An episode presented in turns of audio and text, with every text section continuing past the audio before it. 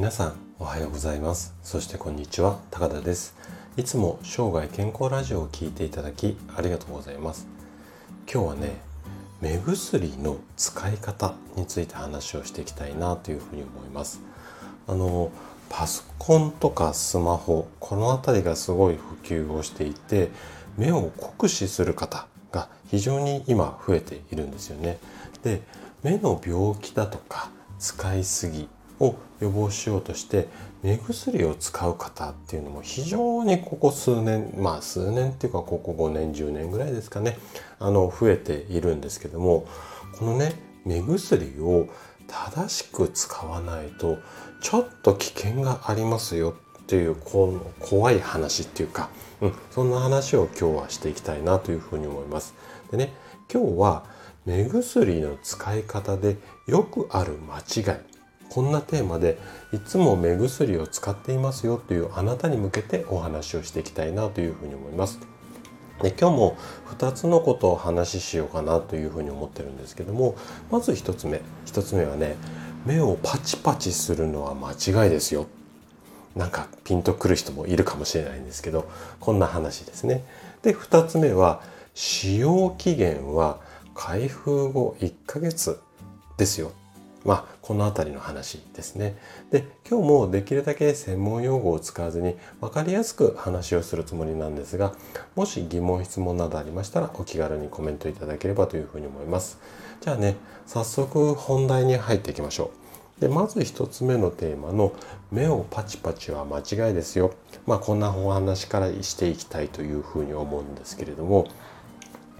目薬をね、毎日使ってるっていう人結構多いと思うんですよ。であのコンタクトをしているから目が乾きやすくて目薬をしてるっていう人も最近だいぶ増えてきてると思うんですがこの目薬なんですけどね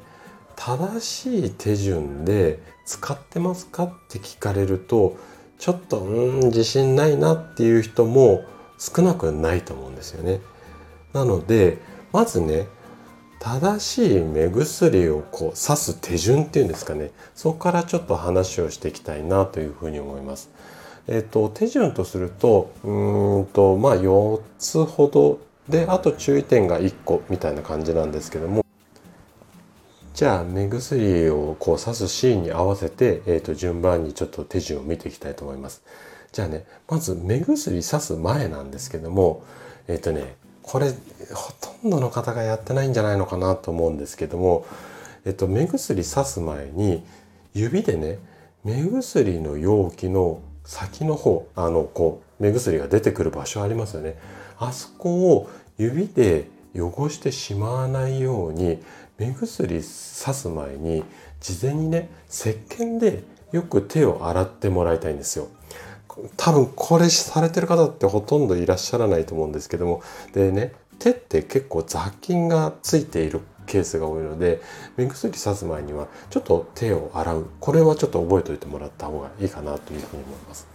じゃあ手洗いました。その次ですね。今度刺す時なんですけどもまあ目薬さす時には天井を見るような姿勢で片方の手でまあまぶたをこう軽く引っ張って容器をこうまっすぐ目の上にしてそれでこうポチって刺しますよね。これは多分やっている人いると思うんですよ。でね次ここもねちょっと重要なポイントなんでこれも覚えておいてもらいたいんですけどもポチっていったいわいわゆる点眼の後ですね。点眼の後っていうか点眼の直後ですね。目薬が目に入った直後なんですけども薬がね目から流れ出ないように1分間ぐらいまぶたを閉じる要は目をつぶった状態でい。てもらいたい。んですよポチってい。てすぐ目パチって開けてませんかねうん結構開けてる方多い。と思うんですけどもそれだとね目からボロってこう涙あの目薬が出てしまって薬が中にうまくこう浸透しない。ってい。うか入らない。ケースもあるので、うんと、1分間ぐらい。こう目を閉じたまんまにしてください。で次これねちょっと注意点なんですけども例えばちょっと目の病気とかで2種類以上の目薬をさすような場合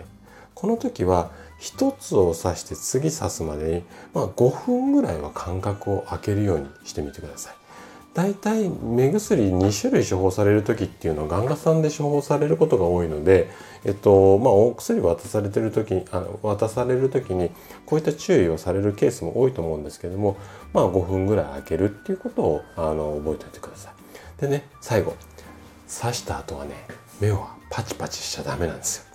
さっきと一緒で流れ出るっていうのと目の周りの筋肉を下手に刺激しない方がいいので刺した後の目パチパチこれもやめあやらないようにしてみてください。はい、とまあ目薬さすだけでもかなりこういっぱいの注意点があると思うんですよね。なので今「さ」って言っちゃいましたけどももし覚えてられなかったらもう一度聞き直すもしくはあのこのドキュメントっていうか今回の内容ってブログ記事でも残してますので概要欄に貼ってありますのでそちらを見ながらちょっとご自分のこう手順を確認してみてください。じゃあここまでが正しい刺し方ですね。じゃあね次にね市販の目薬に関する例えば疑問点だとか問題点これについてねちょっと考えていきたいなというふうに思うんですけどもじゃあ2つ目のテーマね使用期限は開封後1ヶ月までですよっていうところなんですけども市販の目薬に関する、まあ、問題点っていうか注意点っていうかこれねもうねこの2つに集約されるんですよ。どんなものかっていうと1つ防腐剤2つ血管収縮剤、うん、これだけだとちょっと分かんないと思うので細かくちょっと内容を見ていきたいと思います。目薬の中にはほとんどの商品に防腐剤っていうのが含まれているんですけどもこの防腐剤が含まれているからこそ目薬が雑菌に侵されづらくなるんですよね。で開封してもこの防腐剤が入ってるおかげで長く使用できる。こんなメリットがあるんですけども反対にね防腐剤が角膜に炎症を起こしてしまったりとか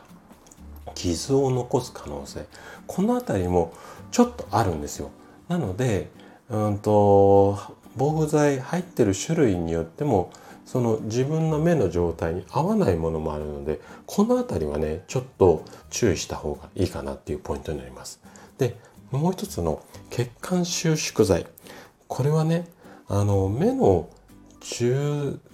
血こう赤みがさすようなこういった症状を抑える効果っていうのがあるんですけれどもこのね血管収縮剤が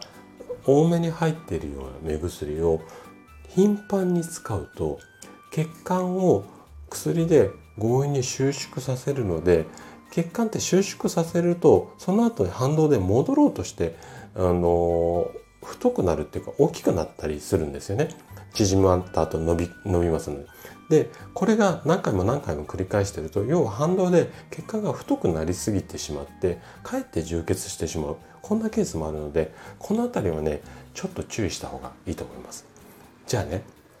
この辺りのリスクを取りたくない場合どういうふうに、まあ、予防っていうか注意していけばいいのかっていうとこの防腐剤だとか血管収縮剤を、まあ、多くっていうか含んでいる目薬っていうのはちょっと難しい言葉なんですけども第2類医薬品っていう薬の分類になるんですよ。あのね目薬のパッケージを裏返してこう成分とか書いてあるところあると思うんですけどもそこにねあの一番最後の方に多分書いてあると思うんですけども第何類医薬品とかって書いてあると思うんですよ。このね2類っていうのが薬事法っていう、まあ、お薬の法律があるんですけどもこの法律上まあ健康上のリスクがちょっと高いですよって言われているこう市販されるお薬っていうのがこの第2類の医薬品なんですよ。なのであの目薬の中でも第2類ではなくてね第3類このねリスクがちょっとそんなに強くないですよっていう部類のあの目薬っていうのもあるのでそういったこう2類か3類かっていうのを見極めながらこう目薬を選んでいただくとこの先ほどお話ししたようなリスクっていうのは回避できるかなというふうに思います。あとねもう一つ注意点なんですけどいくらねさっき防腐剤入ってるからいいですよって言ったんだけどもいくら防腐剤入っているとはいえね目薬の使用期限っていうのは大体ね1ヶ月ぐらい、うん、なんですよ。で薬の目薬の中にこう使用上の注意みたいなのが書いてある紙があると思うんですけどそれ見てもらうとね大体そういうふうに書いてあるものが多いんですけどもでもね目薬って結構頻繁に使わないでたまにしか刺さないから開封してもずっとそのまま放置で忘れた頃にまた使ってるっていう方って非常に多いと思うんですよ。でそうするとちょっと防腐剤の成分が変わってきたりとかいろいろなリスクがあるのでできるだけ開けたら早めに使い切るこの辺りもね注意した方がいいというふうに思います。はいということで今回は目薬の使い方についてお話をさせていただきました。最後まで聞いていただいたあなたがですね目薬の正しい使い方を知ることで確実に健康に近づくことができます。人生100年時代この長寿の時代をですね楽しく過ごすためには健康はとっても大切になります。是非目を大切にケアしながら生涯健康を目指していただけたら嬉しいです。それでは今日も素敵な一日をお過ごしください。最後まで聞いていただきありがとうございました。